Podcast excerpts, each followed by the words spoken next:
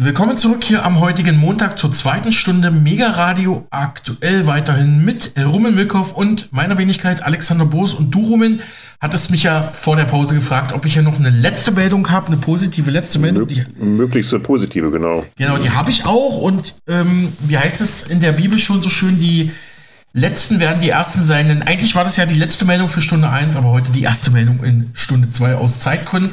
Es ist auf jeden Fall mal was ganz anderes, äh, was sie sonst äh, bei uns ähm, zwar auch immer mal wieder kriegen, Kulturthemen, aber wirklich eine sehr spezielle Sache hier aus Berlin. Äh, mal keine Horrormeldung aus Politik und Wirtschaft, sondern Berlin, Berlin. Feiern wir die Hauptstadt, feiern wir die 20er Jahre und den Admiralspalast als großes Revue-Theater.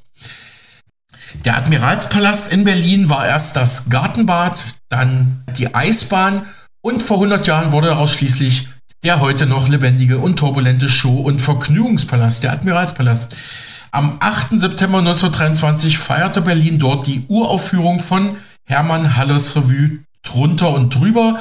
Ein Jahrhundert später stehen die Zeichen immer noch auf Amüsement.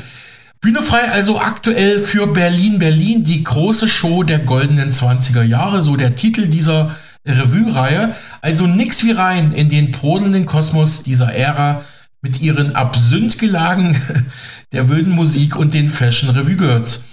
Am 19.12.2023, also diese Woche am Dienstag, also am morgigen Dienstag, startet diese Revue. Sie geht dann noch bis 21. Januar 2024. Und in dieser Zeit können auch Sie die preisgekrönte Revue Berlin-Berlin genau an jenem Ort erleben, an dem Berliner und deutsche und europäische und auch weltweit Showgeschichte geschrieben wurde. Unser Kollege Michael Kiesewetter hat mit der Botschafterin für die Revue Berlin-Berlin, Jessica Ginkel, genau darüber gesprochen. Wir sprechen jetzt über Berlin, Berlin, die große Show der goldenen 20er Jahre und ich freue mich da auf Jessica Ginkel. Also sie ist nämlich die. Hallo. Hallo, herzlich willkommen. Jubiläumsgastspiel Botschafterin. Was erwartet mich denn bei Berlin Berlin? Ja, es ist äh, Berlin Berlin ist eine großartige Revue, ein großartiges Spektakel, eine gelungene Unterhaltung, die Geschichte des Admiralpalasts. Der Admiral, der es durchs Programm führt, gemeinsam mit seinem Kompagnon Kutte. Es sind mitreißende Songs, es sind großartige Darsteller auf der Bühne und ja, eine Reise in die 20er Jahre. Jessica, wie bist du denn eigentlich zu den 20er Jahren gekommen? Ähm, ich habe das Stück Berlin Berlin in diesem Sommer in der Semperoper in Dresden gesehen mhm. und war ganz begeistert. Und da ähm, wollte ich mehr über die 20er Jahre erfahren. Ja, ja. Was ist da das Faszinierende an den 20er Jahren? Ich glaube, dadurch, dass es ein Jahrzehnt des Umbruchs ist, des Aufbruchs, ähm, fasziniert es uns so nicht so, ähm, dass es diese Gegensätze sind. Dass mhm. zum einen gerade äh, der verlorene Krieg, die große Armut, die große Arbeitslosigkeit, aber dennoch der Lebensdurst der Leute, das ausschweifende Nachtleben, die Kreativität. Und ich glaube, gerade das ähm, zieht uns alle so an, auch heute noch. Hier sind ja auch äh, Namen äh, sozusagen in die Runde geworfen, die man alle kennt. Also von Marlene Dietrich über Anita Berber, Josephine Baker, die Comedian Harmonist, die erste Boyband der Republik. Das sind natürlich alles auch äh, äh, äh, klangvolle Namen, oder?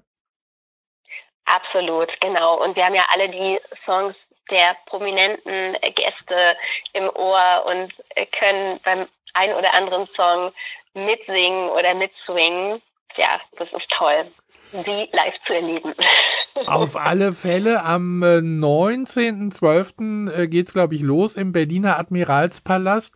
Und ähm, du, du wirst dir das bestimmt in Berlin doch auch nochmal angucken, oder? Genau, ich werde am 21.12. vor Ort sein ja. und darf da auch nochmal die Revue genießen. Na wunderbar. Dann äh, kann ich nur sagen, freuen wir uns auf Berlin, Berlin, die große Show der goldenen 20er Jahre.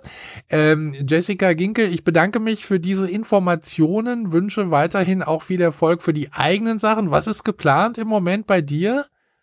Ähm, ich habe dieses Jahr zwei neue Filme für die Alpha-Praxis gedreht mhm. und äh, zwei Krimis für ähm, zwei neue Krimis für ähm, RTL und die sollen alle Anfang des Jahres rauskommen und da freue ich mich natürlich auch drauf, das alles zu zeigen und ja, und dann geht's weiter. Das glaube ich gerne und da dürfen wir uns auch drauf freuen. Jessica, vielen Dank für die Informationen nochmal. Alles Gute und äh, bis zum nächsten Mal. Dankeschön. Vielen, vielen Dank. Dir auch alles Gute. Danke. Liebe Grüße. Ja, soweit Jessica Ginkel. Sie ist Botschafterin für die Revue Berlin Berlin, die im Berliner Admiralspalast ab dem 19. Dezember, also ab morgigen Dienstag bis zum 21. Januar 2024 besucht werden kann. Alle Informationen finden Sie sicherlich auch auf den offiziellen Webseiten vom Admiralspalast.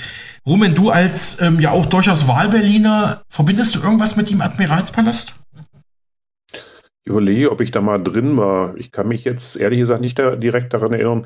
Aber es soll wohl Tom Waits dort aufgetreten sein. Ich war ah. dort aber selber nicht äh, mhm. zum Konzert. Also das, das war auch äh, nicht ganz billig, obwohl es schon einige Jahre her ist. Mhm. Und es war wohl auch äh, sehr schnell ausverkauft. Mhm. Ja, Tom Waits auch eine super spannende Figur, super spannender Künstler, aber aus Zeitgründen müssen wir uns jetzt noch mal etwas anderem widmen, Rumen. Ja, danke dafür, Rumen. Und unser letzter Programmpunkt äh, für heute ist dann nochmal der dritte und letzte Teil unserer Vorort Mega-Radio-Reportage zur ja, kritischen Medienveranstaltung mit dem renommierten Medienwissenschaftler Professor Dr. Michael Mayen aus München, Dr. Sven Breyer, ostdeutscher Historiker, Politikwissenschaftler und Linken-Experte und der renommierte Journalist und Ukraine-Kenner Patrick Barb. Und äh, wir hatten ja schon letzte Woche drüber gesprochen. Das war ja die Veranstaltung vom Kulturkreis Pankow, wo wir beide auf dem Boden saßen, Roman. Ne? Mm, ja, direkt neben den Vortragenden. Genau. Ja, und ähm, meine Beobachtung, die hatte ich ja schon letzte Woche so angekündigt. Also ich fand es hochspannend, wie Professor Mayen gesagt hat, es treten immer wieder Stiftungen von großen Unternehmen an die Universitäten heran, zum Beispiel die Stiftung vom Autohersteller Volkswagen VW hat er da genannt, die tritt schon länger mit eigenem Geld, mit einem eigenen Fonds und schon vorher festgelegtem eigenen Forschungsauftrag an große deutsche Universitäten heran. Ich glaube auch an seiner LMU in München. Ja, und die nehmen das Geld natürlich an und setzen dann auch diese Forschung dann mit dem Unternehmensgeld von VW um. Und äh, Professor Mein sieht das äußerst kritisch, wie er jetzt ausführt. Nicht nur er, auch andere sehen das kritisch. Ich konnte dazu dann auch noch auf dieser Veranstaltung für Mega Radio aktuell auch genau dazu eine Frage stellen, die wir gleich im Anschluss hören werden, denn man kann sich dann schon fragen, wie frei ist denn noch Forschung und Lehre, wenn Unternehmen mit einem eigenen Forschungskonzept direkt an die Unis herantreten? Ähm, hieß es nicht eigentlich immer, ähm, dass Unis auch kritisch auf die Wirtschaft blicken sollten, aber die Zeiten sind vielleicht schon lange vorbei rum, weiß ich nicht. Naja, äh, es wird natürlich immer schwieriger, wenn das Geld aus der Wirtschaft kommt, äh, dann noch kritisch auf diese Wirtschaft zu blicken. Also ich habe ja Michael Mein auch interviewt und da fiel dann irgendwo der Satz, der dann auch in seinem Buch, äh, wie ich meine Uni verlor, nachzulesen ist, kauft dir einen Professor. Also ähm, ja. Und das ist durchaus wörtlich gemeint, leider. Mhm. Ja, das ist ein schöner Hinweis, denn genau das wollte ich auch noch sagen, genau in deinem Interview für Mega Radio aktuell, was du, Rumen, jetzt vor wenigen Wochen mit Professor May geführt hast, da hat er genau das Beispiel mit VW auch nochmal angesprochen, also gerne nochmal auf unserem Spotify-Kanal nachhören. Renommierter Medienwissenschaftler Professor Dr. Michael Mayen im Mega Radio Interview zu seinem neuen Buch, wie ich meine Uni verlor, aber jetzt erstmal aktuell, was er letzte Woche Dienstag in Berlin im Sprechsaal gesagt hatte. Ja, Michael, was ist los mit, der, mit den Universitäten und mit den Linken da drin? Ja, das ist eine große Frage zum Ende dieser ersten, des ersten Teils, auf die ich mich auch nicht vorbereitet habe. Ich kann trotzdem zwei Antworten geben. Nummer eins, weil ich Raimund Oma sehe. Hallo Raimund. Äh, Punkt eins, äh, ich glaube, eine der Ursachen liegt schon in der materialistischen Weltanschauung, auf die sich die Linken stützen. Das beginnt mit einer Geschichtsphilosophie, die das negiert, was den Menschen ausmacht, die dem Menschen gar keine Rolle mehr zubilligt, weil er feststeht, bei Marx steht ja fest, wohin es laufen wird, sozusagen der gesetzmäßige Ablauf der Geschichte. Der Mensch ist da Produkt der Umstände, das Sein bestimmt das Bewusstsein der Menschen. Dem Menschen wird gar nicht mehr zugetraut, das zu liefern, was Menschen ausmacht, nämlich rauszutreten aus den Umständen, sich was zu überlegen, was es so noch nicht gibt und das dann Wirklichkeit werden zu lassen. Auch jede Art von nicht materiellen, nicht messbaren wird in dieser, in dieser Weltanschauung negiert. Das hat dann dazu geführt, dass man diesen medizinisch-industriellen Komplex relativ schnell einfach auf den Leim gehen konnte müssen wir jetzt weiter ausführen. Wie gesagt, wäre eine eigene Veranstaltung. Das zweite, weil Patrick ja die CIA erwähnt hat mit der Uni Kiel. Äh, ich hatte ja auch das Glück, Hauke Ritz zu interviewen für Abolut. Hauke Ritz weist in seinen Schriften darauf hin, dass äh, CIA und andere Kräfte in, äh, in der westlichen Welt in den 60er Jahren gesehen haben, wie attraktiv damals noch die sozialistische Idee auch im Westen ist, dass man junge Leute, die damals auf den Straßen waren in den 60er Jahren für eine andere Gesellschaftsordnung gekämpft haben, dass man junge Leute ablenken muss von der Frage, um die es eigentlich geht. Patrick hat vorhin auch super Begriff dafür gehabt, Kapital, irgendwas, ich weiß nicht mehr genau. Auf jeden Fall, auf jeden Fall Umstürzung der Machtverhältnisse im weitesten Sinne. Und man hat damals schon, wenn man Hauke Ritz glaubt, in den 60er Jahren in der CIA das entwickelt, was heute Identitätspolitik heißt, eine Nebelkerze, die Linke davon ablenkt, wo, äh, worum, es worum sie, wofür sie eigentlich kämpfen müssten, worum es eigentlich geht. Und äh, über 50 Jahre hat man es geschafft, das zum Zentrum linken Denkens zu machen und das andere da völlig auszuschalten. Ja, danke für die äh, Ausführungen. Und äh, da wir Raimund Unger angesprochen haben, also ohne sein Buch äh, vom Verlust der Freiheit würde ich heute definitiv nicht äh, hier sitzen. Also ich kann Ihnen allen empfehlen, äh, das sollten Sie unbedingt äh, lesen und eben auch die genannten jungen linken Leute an den Universitäten, ob sie es machen, äh, sei dahingestellt. Aber schön, dass Sie da sind, Herr Unger.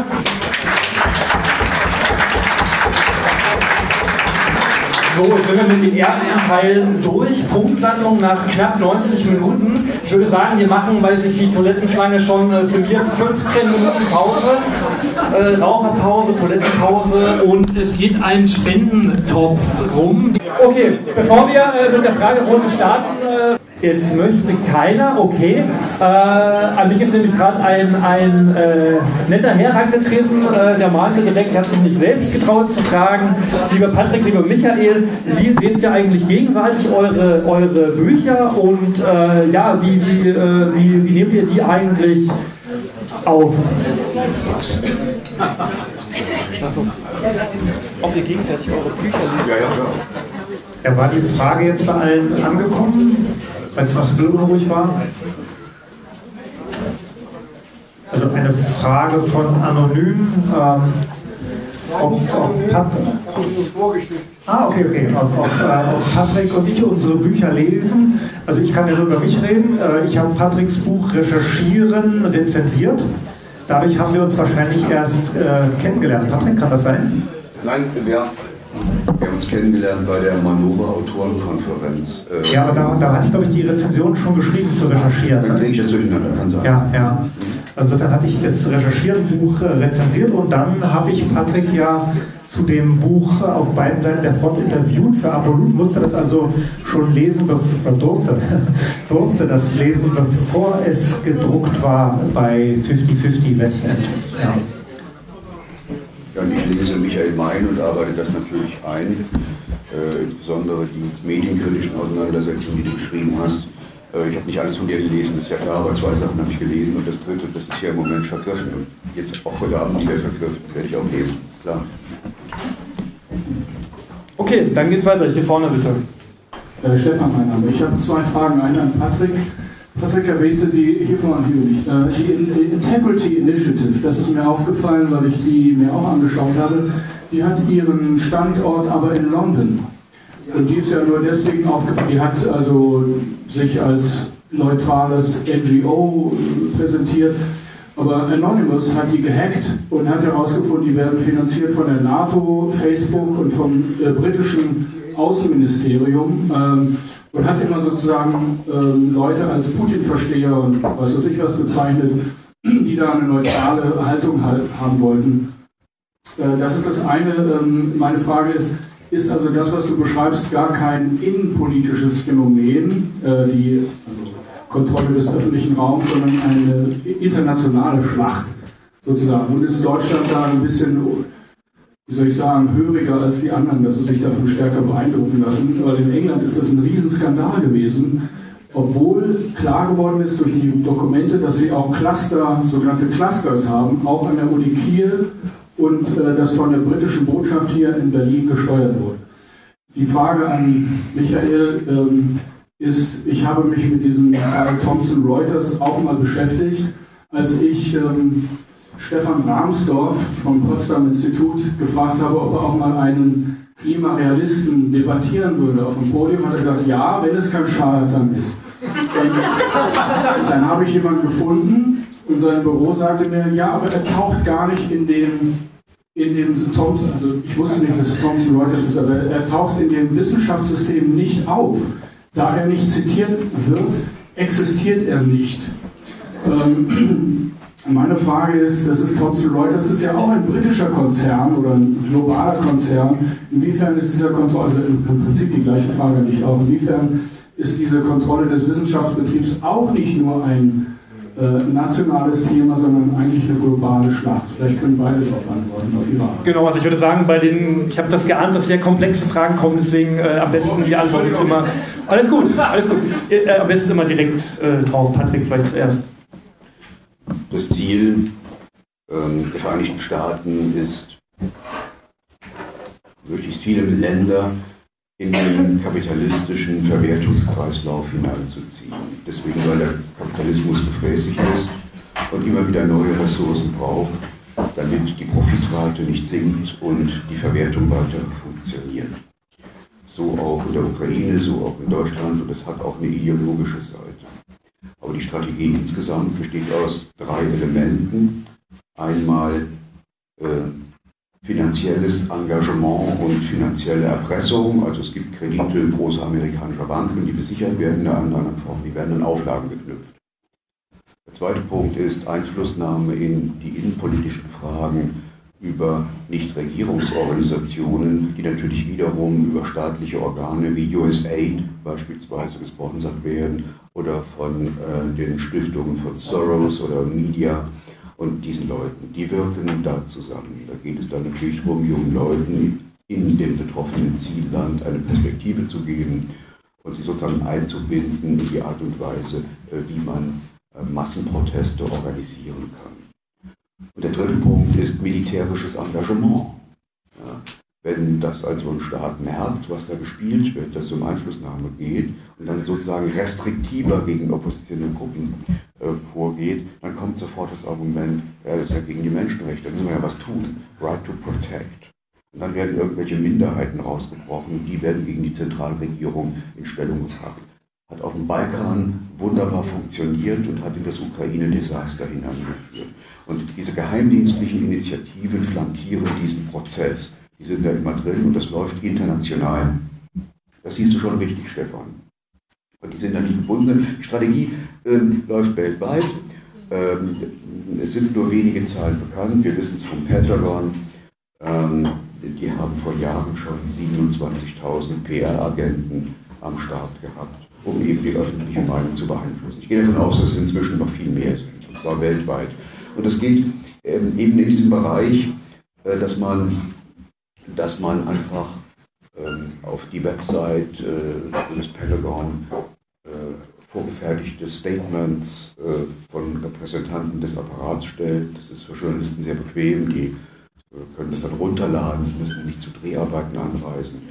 Äh, das sind Pressemitteilungen, das sind äh, Exkursionen für Journalisten, Einladungen und so weiter und so fort. Das ganze Instrumentarium. Und das funktioniert auch wunderbar. Und es gibt dann natürlich auch die transatlantischen Organisationen, die wir ja kennen, German Marshall Fund und wie sie alle heißen, die eben dieselbe Funktion haben, nämlich eine gewisse Nähe zu schaffen. Das ist erstmal nichts Negatives. Und das machen die Amerikaner sehr gut. Und aus Bekanntschaft, ähm, äh, transatlantischen Bekanntschaften, entstehen äh, natürlich Möglichkeiten der Zusammenarbeit und der Absprache und des gemeinsamen Framings. Und natürlich hat man dann am Ende das Gefühl, also ohne äh, dass da Druck ausgeübt wird, wird man dann sagen, naja gut, also das äh, ist ja eine Position, die vertrete ich hier nicht, weil ich will ja dann auch wieder mal eingeladen werden zu einem Gastsemester in den USA oder sowas. Ein völlig menschlicher Mechanismus. Also man, man, das ist auch, auch das ist vorauseilender Gehorsam, was da läuft. Und die besondere Rolle Deutschlands rührt in meinen Augen aus zwei Aspekten. Einmal sind wir ein Frontstaat und das führt dazu, dass eben die, äh, die öffentliche Debatte in einem deutlich engeren Spektrum stattfindet, als beispielsweise in England, Frankreich oder den Vereinigten Staaten. Also wenn man die, also die meisten Quellen in meinem Buch hier habe ich aus USA oder Frankreich, weil ich mit den deutschen Quellen nichts anfangen kann. Da steht nichts drin.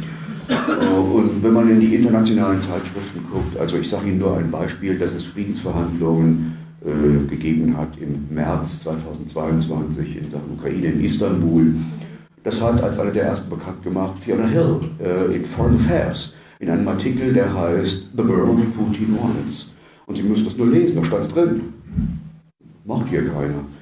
Äh, insoweit äh, kann man das alles erreichen. Und Deutschland äh, ist eben Frontstaat und die Debatte ist ohne dies traditionell schon viel enger. Es kommt aber noch etwas drauf.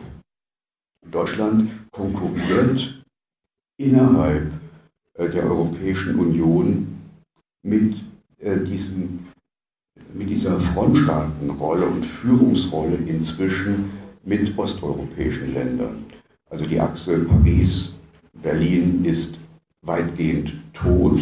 Washington regiert rein über die Achse Vilnius-Warschau-Kiew. Und die Polen haben ja auch gesagt, wir wollen die stärkste Militärmacht in Europa werden. Und deswegen ist in Polen natürlich der Debattenraum auch sehr, sehr eng. Und diese Cancel Culture hat man da auch. Natürlich auch vor allem gesteuert auch durch, durch die PIS.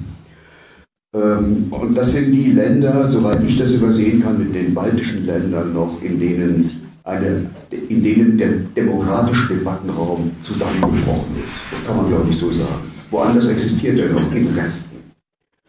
So würde ich es einschätzen, Stefan. Ja, und äh, Pisa und Bologna sind ja keine deutschen Reformen. Äh, erdacht wurde das Ganze in den 90ern unter OECD-Führung.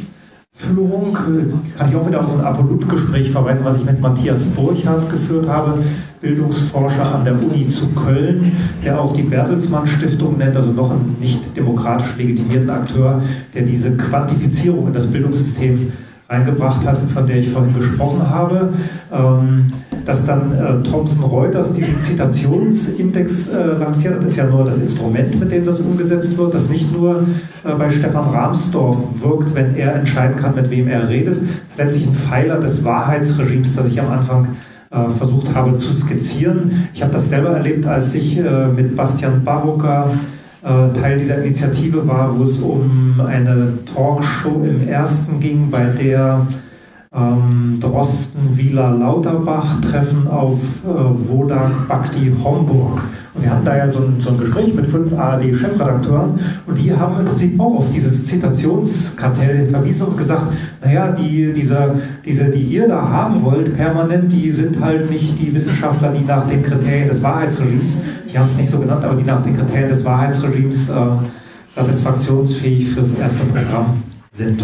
Also mit dem gleichen Argument wären Leitmedienjournalisten Auftritte ab, genau wie das hier mit Stefan Armsdorf passiert ist. So, hier vorne gab es die nächste Frage. Vielleicht können Sie sich vor. Ganz kurz. Äh, mein Name ist Christiane. Ich äh, habe mich jahrelang immer als Feministin bezeichnet. Das kann ich inzwischen nicht mehr. Ich habe jetzt, ich habe jetzt eine Frage an euch. Und zwar, ich kann mir tatsächlich es nicht wirklich erklären, äh, warum diese, dieser ganze Gender-Wahn weltweit so tragfähig auf einmal geworden ist. Ähm, wie ist es entstanden und warum? Ja, wer möchte den Anfang machen? Sonst kann ich dazu gerne auch was sagen. Das wird nämlich in, in dem Buch auch ganz gut dargestellt. Äh, genau. Äh, also das mit dem weltweit, das würde ich mal äh, in, in, in, Zweifel ziehen wollen. Ich glaube, das ist vor allem äh, Nordamerika, Australien äh, und, und, Teile Europas. Deutschland ganz, ganz vorne mit dabei. Und ähm, ich glaube, das Wort Tugendkapitalismus stammt sogar von dir, meine ich. Man könnte es auch Woker-Kapitalismus oder so nennen. Und ich bringe da immer ganz gerne äh, die, äh, die Anekdote aus meinem Bekanntenkreis, äh, die eben auch im universitären Umfeld spielt, wo halt alles wunderbar gegendert wird äh, und man sich eben drüber unterhält, ob man jetzt eben mit Sternchen oder, oder, oder Strich das macht oder was es noch alles gibt. Und äh, dann, dann äh, ja, man gibt halt mal eine, eine, Kündigung, weil es ja nur so diese tollen Jahres- oder Halbjahresverträge an vielen Universitäten gibt. Und die Leute ähm, ähm, ähm, schnallen dann gar nicht, dass sie eigentlich gerade rausgeflogen sind, sondern ihnen ist es wichtiger, auf dieses Gendern zu achten. Und damit kann man eben äh, wirklich eine große, eine große Nebelkerze fahren, was eben so Tarifverträge und andere Dinge angeht, aus der einen Sicht. Und auf der anderen Seite gibt es halt äh, Konzerne wie äh, Siemens oder Volkswagen, die sich da alle so eine schöne Regenbogen Regenbogenfahne äh, vor, hier in Berlin kann man das auch äh, ganz gut sehen oder auch in München, eine Regenbogenfahne vor, ihre, vor ihr Werkstor, sofern sie noch eins haben in Deutschland, hängen. Und wenn dann mal die nächste Krise ist, und wir sind ja im Dauerkrisenmodus, dann geht man halt zu Papa Staat hin und sagt, hier, uns geht es nicht so gut, aber hey, wir waren immer schön woke unterwegs, wir haben das alles mitgemacht, das war uns wichtig, wir haben viele Gleichstellungsbeauftragte eingestellt und jetzt auch bitte mal her mit der Kohle des äh, Steuerzahlers. Und darum geht es aus meiner Sicht bei der ganzen äh, Geschichte. Und deswegen verfängt das auch in vielen anderen Teilen der Welt überhaupt nicht. Das ist ja auch einfach ein Angriff aufs Denken. Ja, das würde ich gerne vertiefen. Patrick? Bitte vertiefe. Solange das, solange mir das möglich ist, Gedanken von dir zu vertiefen. Also das, äh, der Kampf äh, um die Fleischtöpfe ist nicht nur im Journalismus, auch an, im akademischen Bereich ja härter geworden. Und da kommt das ja her. Und man muss sich jetzt immer überlegen, in diesem Wettbewerb um den nächsten befristeten Vertrag, wie kriege ich denn die lästigen Konkurrenten weg? Und derjenige, der mit komplexen Denkgebäuden da ankommt, der hat per se schon verloren, weil er, da, weil er mehr Zeit braucht, um die zu errichten ja, und um das anderen Leuten zu erklären. Und so was Simples wie das Gendern, damit kann man schon klar strukturieren, wer dazugehört und wer nicht. Und wer dazugehört, sitzt an den Fleischtöpfen und krallt sich daran fest.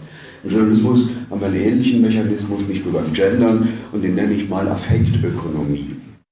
Also das sind Affektökonomie. Also die Auswahlkriterien, je knapper das Personal wird, je schneller die Show geht und je mehr wir Computerjournalismus machen, desto stärker orientieren sich die Auswahlkriterien am Sensationellen. Und es führt zu Personalisieren, Skandalisieren und Denunzieren, weil es einfacher ist, als im Wege der Recherche den Dingen auf den Grund zu gehen. Am Ende des Tages recherchiert man sich ja an einem Thema kaputt. Und äh, das ermöglicht es in dieser Systemlogik, äh, die, ähm, äh, die Aufmerksamkeit der Nutzer zu binden durch relativ einfache Ansagen, das hilft, äh, die Klickzahlen nach oben zu treiben. Das wiederum steigert die Werbeerlöse. Und wenn man es macht wie T-Online, kann man dem größten Kunden, nämlich dem Bund, auch noch einen Gefallen tun. Und dabei werden natürlich wichtige Sachfragen ausgeblendet und das Publikum wird tendenziell fehlinformiert. Aber es geht im Kern um die, um die, um die Nutzbarmachung und die Kapitalisierung von Ressentiments. Ähm, das geht darauf, warum das funktioniert, hat in meinen Augen damit zu tun, in allen vom Neoliberalismus umgepflügten Gesellschaften herrscht eine ungeheure Wut. Das hat mit den Sozialkürzungen zu tun, mit den Rentenkürzungen, mit den Privatisierungen, mit den Rationalisierungen, all diese Dinge. Das belastet ja die Menschen.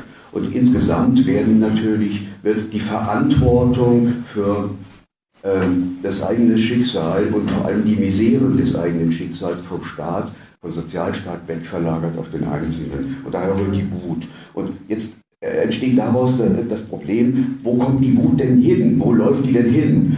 Und das wissen natürlich die Machteliten, dass diese Wut entstanden ist und dass, sie, dass diese Wut sich gegen sie richten müsste. Und deswegen tun sie alles, um so eine Art Aggressionsverschiebung auszulösen. Also die Wut muss sich auf andere richten, auf die, die nicht gendern, oder auf die Russen, oder auf was weiß ich, die Flüchtlinge, das ist ja austauschbar. Und da, und da brauchen Sie natürlich wieder die Medien. Die, die Medien orchestrieren dann diese Triebabfuhr und diese Aggressionsverschiebung gegen Putin. Das Ganze ist eine Methode der Herrschaftssicherung. Und das Gendern ist in meinen Augen auch eine Methode der Herrschaftssicherung. Und so kann man wunderbar von den wahren Problemen ablenken. Es war so schlimm, was ich gesagt habe.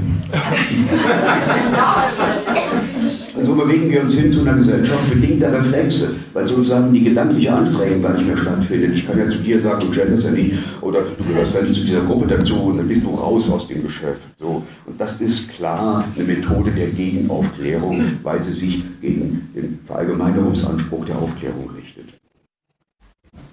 Weitere Wortmeldungen?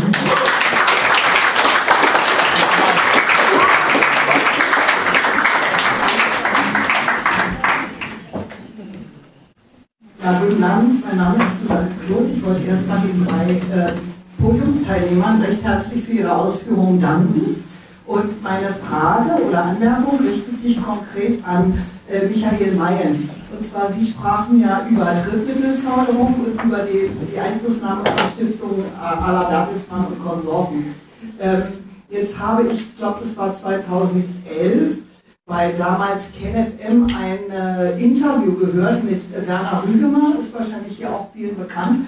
Und da führte Werner Rügemer aus, dass er eine Klage anhängig hat oder, oder eine Klage gegen ihn anhängig ist, weil er nämlich ausfindig gemacht hat, dass in der Universität Köln meines Erachtens äh, die Pharmaindustrie konkret Einfluss nimmt, und zwar die Pharmaindustrie damals sozusagen bei der in der medizinischen Fakultät ähm, wohl Forschungsaufträge jetzt an die Studenten oder an den Fachbereich direkt äh, vergeben, ne? dass sozusagen, dass die dann direkt forschen und, und äh, gratis forschen, aber im, im Rahmen der Uni.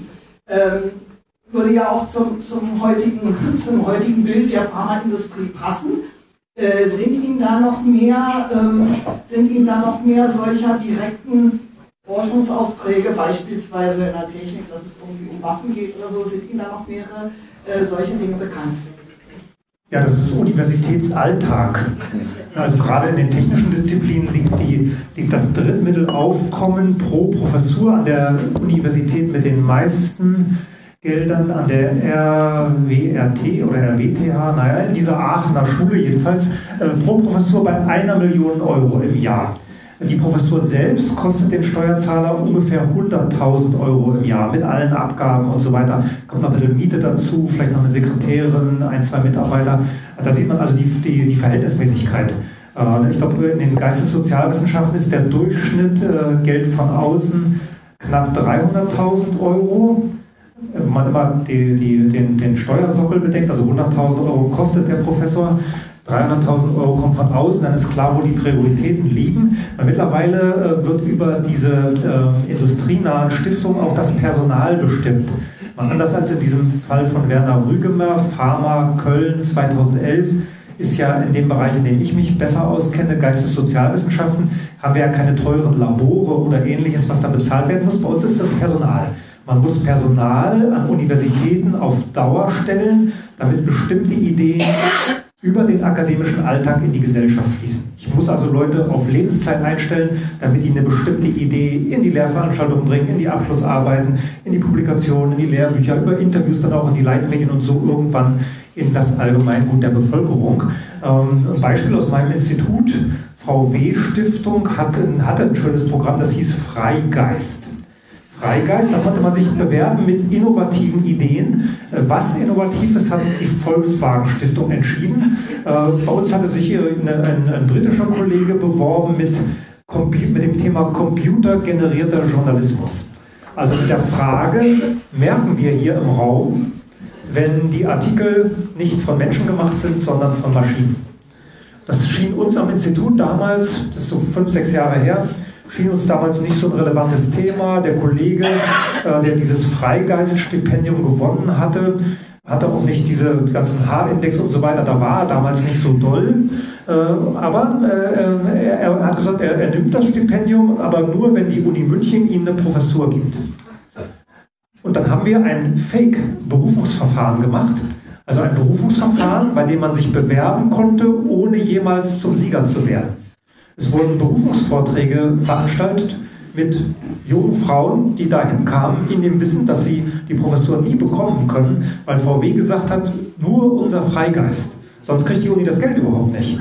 Also wurde, äh, wurde dieser ähm, Kollege da aus London auf eine Professur berufen und kann jetzt noch, ich glaube, der ist noch relativ jung, also der kann auch über 20 Jahre seine Forschung zum computergenerierten Journalismus da machen. Auf die Weise hat VW, die VW-Stiftung, hat da ein bestimmtes Thema an der Uni platziert und fördert das immer weiter. Der gewinnt also weiter diese ganzen Gelder aus Industriestiftungen, ist also mittlerweile auch in jeder Hinsicht erfolgreich. Also der bedient die Kriterien äh, von Thomson Reuters und anderen. Also da funktioniert das wunderbar.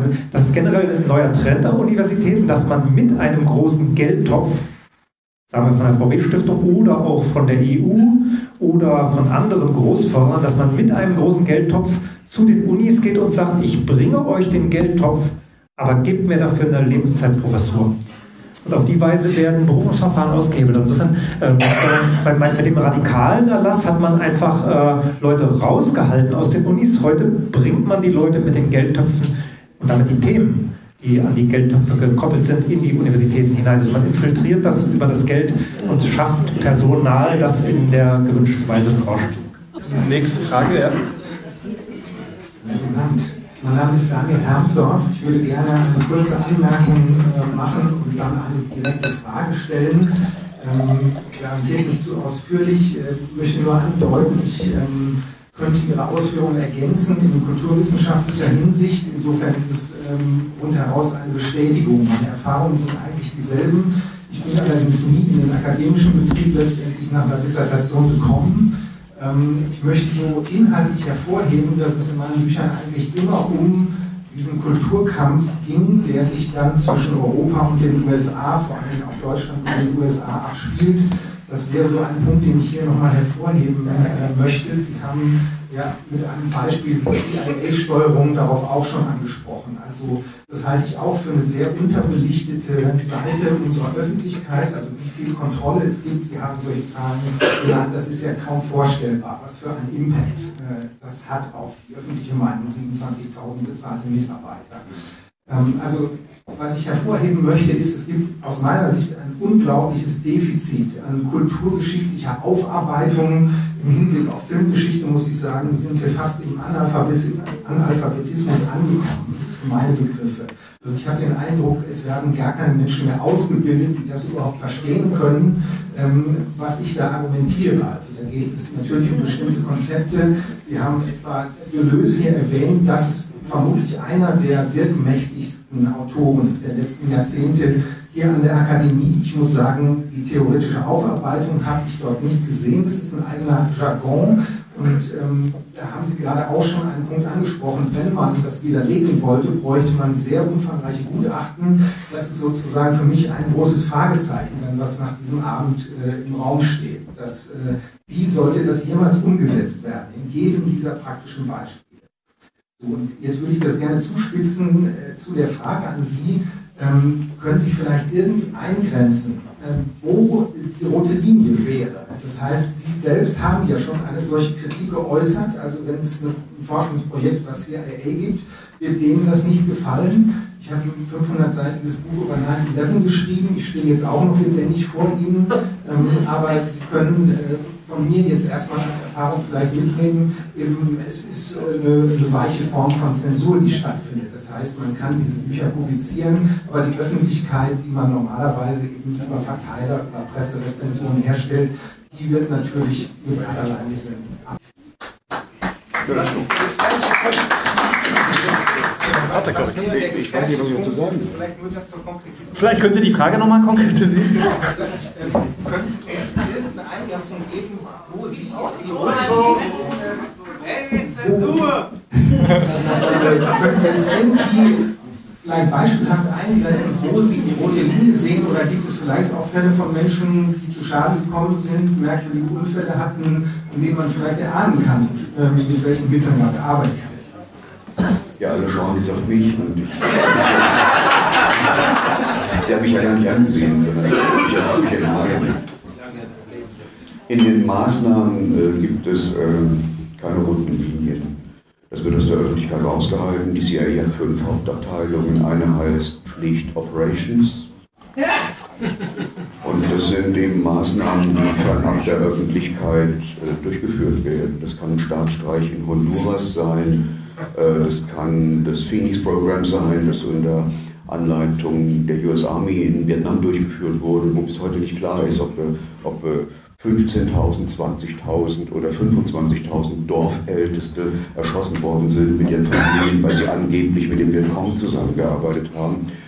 Das können politische Morde sein, Lumumba oder so eine, so eine Geschichte oder Olaf Palme, wo wir davon ausgehen in unserem Buch, dass die CIA zumindest indirekt beteiligt war, wahrscheinlich auch eine, eine Orchestrierungsfunktion hatte. Äh, das ist einfach gegeben und das hält man aus der Öffentlichkeit raus. Es gibt, es gibt ein wunderbares Buch von Roland Bergmann über die Nordkommandos des Mossad, 800 Seiten. Also er steht hier Mossad nahe, hat er interne Informationen gehabt. An dem Buch ähm, ist einfach ähm, interessant die Vielzahl der Aktivitäten, aber auch das, was nicht drin steht. Bestimmte Sachen sind, blenden er natürlich aus. Ähm, das ist Teil des Dienstes gewesen. So, das machen alle Geheimdienste, das ist nichts Besonderes. Der Mossad ist, ist äh, da äh, in gewissem Sinne äh, besonders effizient. Es gibt sich nicht viel. Und äh, sobald, sie, sobald Sie, wenn Sie dem Machtzentrum näher kommen, verbrennen Sie sich, wenn Sie alleine stehen. Sie müssen vorher Bündnispartner suchen, das wäre die Idee. Ja, besser. Was bleibt meist bei der Idee? Ja, vielleicht ist die Frage nach den roten Linien, vielleicht gibt es diese roten Linien so gar nicht.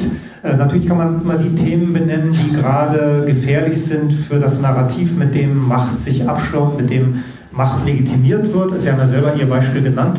Ich würde sagen, äh, es wird, man muss eher auf die Größe der jeweiligen Öffentlichkeit schauen. Sobald Sie Reichweite erzielen können, äh, wird es gefährlicher. So ein Sachbuch in einem Verlag 500 Seiten, ja, da wissen Sie selber, wie viel man davon verkaufen kann. Ne? Das liest, lesen die Leute ja auch nicht alle im, im, gleichen Moment. Das dauert also, bis das eine Wucht entfalten könnte.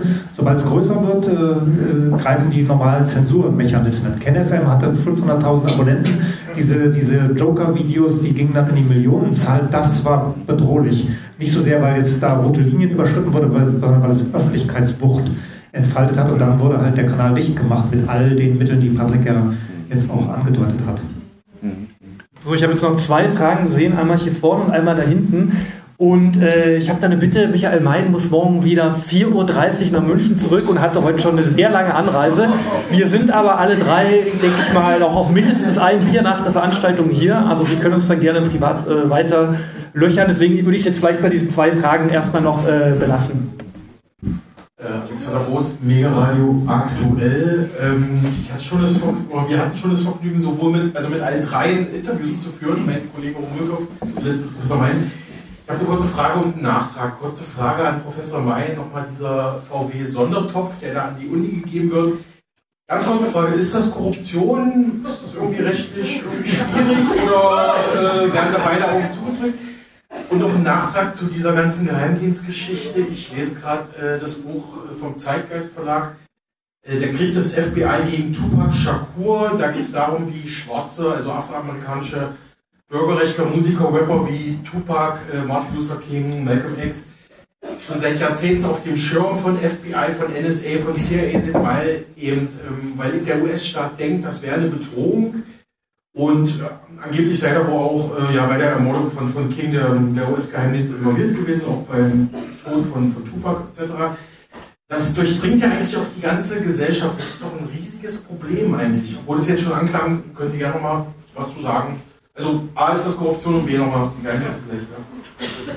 Ja, Korruption. Wir, wir, neigen ja dazu, äh, immer nach diesen alten Begriffen zu suchen und dann damit die neuen Phänomene zu belegen, um uns sicher zu fühlen und zu sagen, ja, jetzt haben wir es verstanden, um was es geht. Ich, ich versuche diese nicht nur den Begriff Korruption, sondern auch andere Schubladen zu vermeiden, sondern eher die äh, Phänomene konkret zu beschreiben, um die es geht. Ich habe einmal, glaube ich, einen Vortrag gehalten äh, unter dem Titel Die Unterwerfung der Universitäten.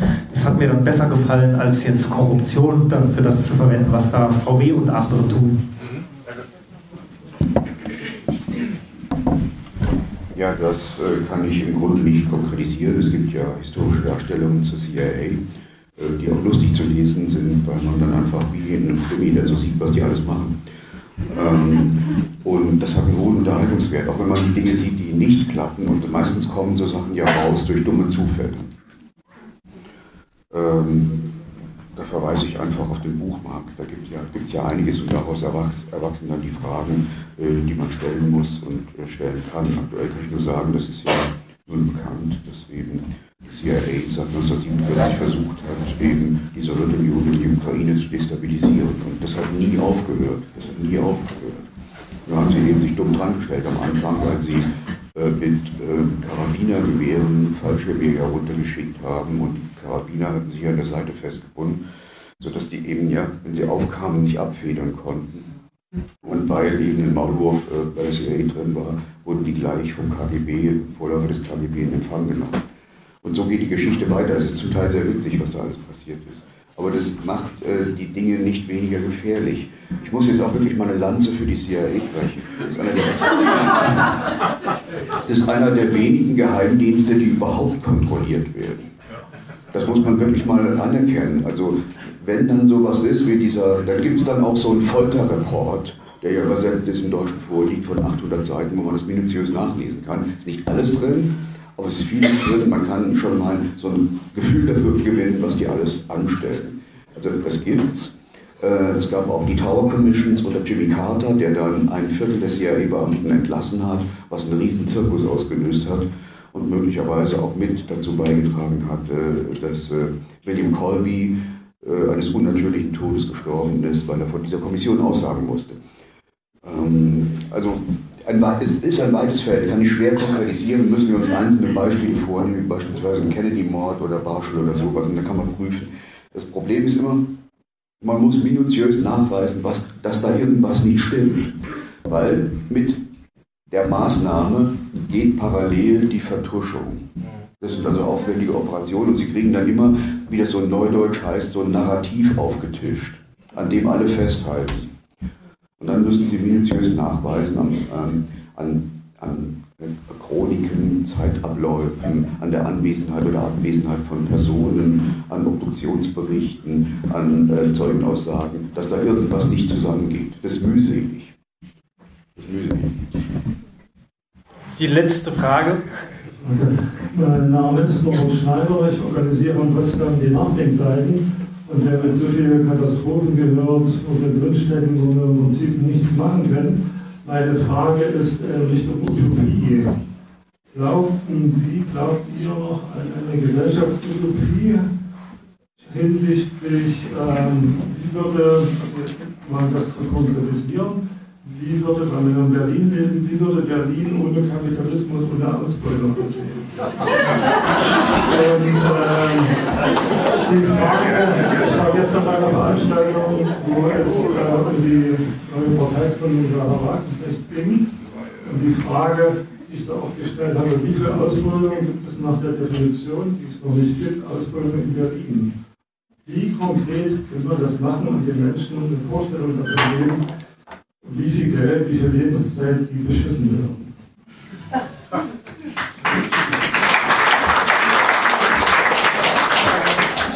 Ja, Utopiefähigkeit ist uns ja systematisch äh, abgewöhnt worden. Ist vielleicht auch ein, ein Hoffnungsschimmer, wenn man über Utopien redet, muss man ja mal mit Hoffnung beginnen. Ein Hoffnungsschimmer ist, dass die junge Generation, die heute sehr spärlich hier nur vertreten ist, dass die junge Generation eigentlich keine Utopie hat im Sinne von, was möchten wir gern gestalten, was können wir bewegen in Richtung positiver Veränderung. Die kennen immer nur ein Dagegen. Sie wissen eigentlich nur, was sie verhindern wollen. Das sind ganz unterschiedliche Dinge, aber auf jeden Fall geht es immer gegen irgendetwas. Das macht mir wiederum Hoffnung, dass sich das auf, nicht auf Dauer wird halten können, weil kein Mensch kann äh, ein Leben lang aushalten, wenn er immer nur gegen irgendetwas ist.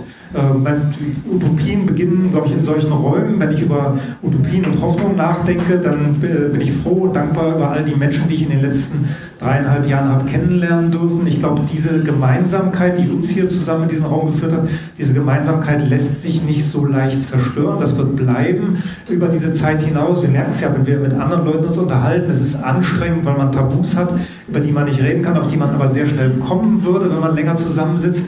Deswegen suche ich lieber solche Räume als die alten Gelegenheiten, in denen man sich getroffen hat. Und ich glaube, da werden Dinge wachsen. Weil ich erlebe, ich bin ja viel zu Vorträgen unterwegs, Äh, eingeschränkt habe ich ja gesagt seit April, eigentlich, eigentlich nur noch die Basispartei, die mich einlädt.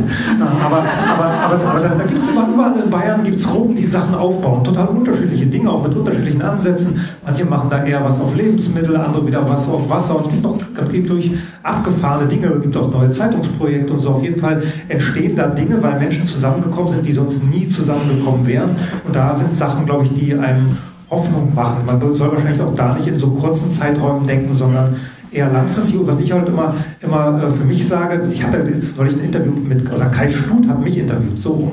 Kai Stut, Fotograf und Filmemacher, der wollte von mir wissen, wo, woraus ich Hoffnung ziehe. Und ich konnte erst mit diesem Hoffnungskonzept nichts anfangen. Da habe ich gesagt, ich versuche eigentlich den Tag, den Tag heute zu genießen, den, den für mich so angenehm und gut für, für mich wie möglich zu machen, zu lernen, mich mit Leuten auszutauschen, neue Ideen zu generieren. Und das, das glaube ich, das passiert. Also da kann man dann letztlich Hoffnung rausziehen, was irgendwann zu einer Utopie wird. Wir müssen natürlich ein bisschen durchhalten, also noch alt werden. Alt werden ist, glaube ich, ist das, was man schaffen muss.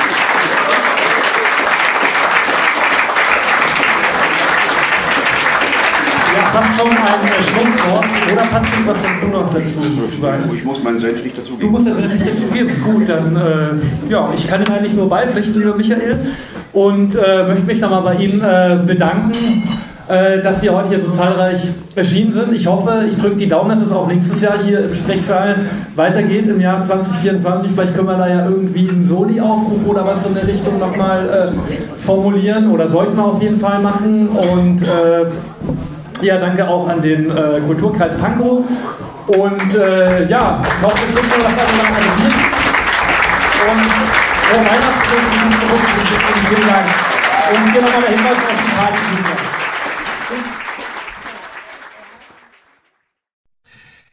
Ja, soweit diese Veranstaltung mit den renommierten Medienexperten Patrick Barb, Professor Michael Mein und Dr. Sven Breyer bei der Veranstaltung im Sprechsaal Berlin zur Frage, sind die deutschen Medien gleichgeschaltet?